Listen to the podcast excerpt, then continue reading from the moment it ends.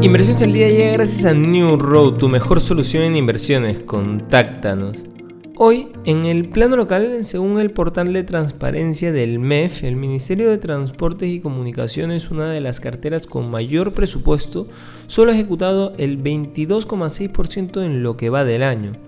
Por su parte, el Ministerio de Energía y Minas, con un presupuesto que asciende a los 745 millones de soles, solo ha ejecutado el 25,6%. Mientras tanto, el Ministerio de Desarrollo Agrario y Riego, que tiene en sus manos uno de los retos más importantes de los últimos años debido a la ausencia de fertilizantes y la crisis alimentaria, cuenta con un presupuesto de 2.820 millones de soles, pero solo ha ejecutado un 29,6%.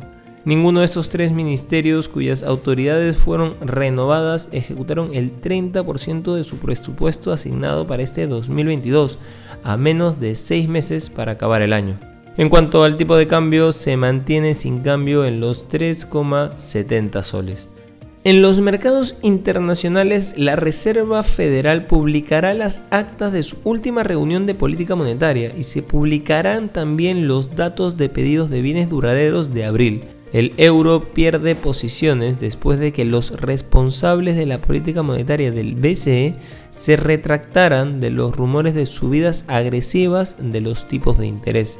Los mercados bursátiles estadounidenses apuntan a una apertura mixta, pues los valores tecnológicos y de crecimiento son incapaces de recuperar gran parte del rendimiento del martes.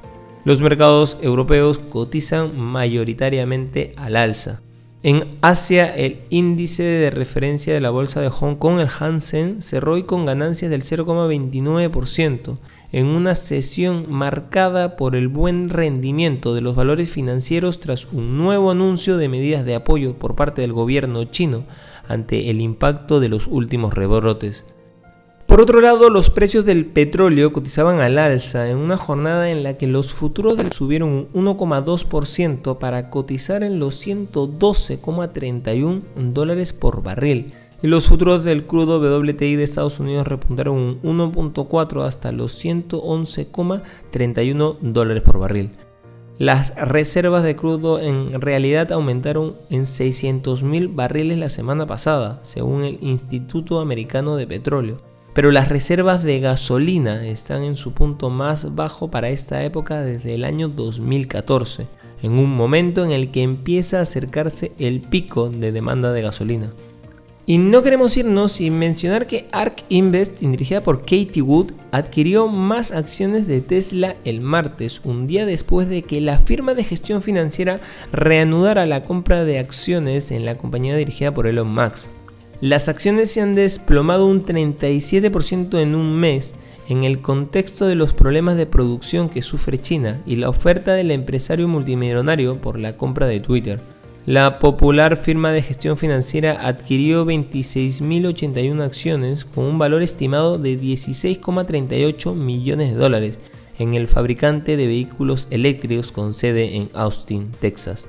Las acciones de Tesla cerraron un 6,9% a la baja en los 628,16 dólares el lunes, registrando su nivel más bajo desde junio.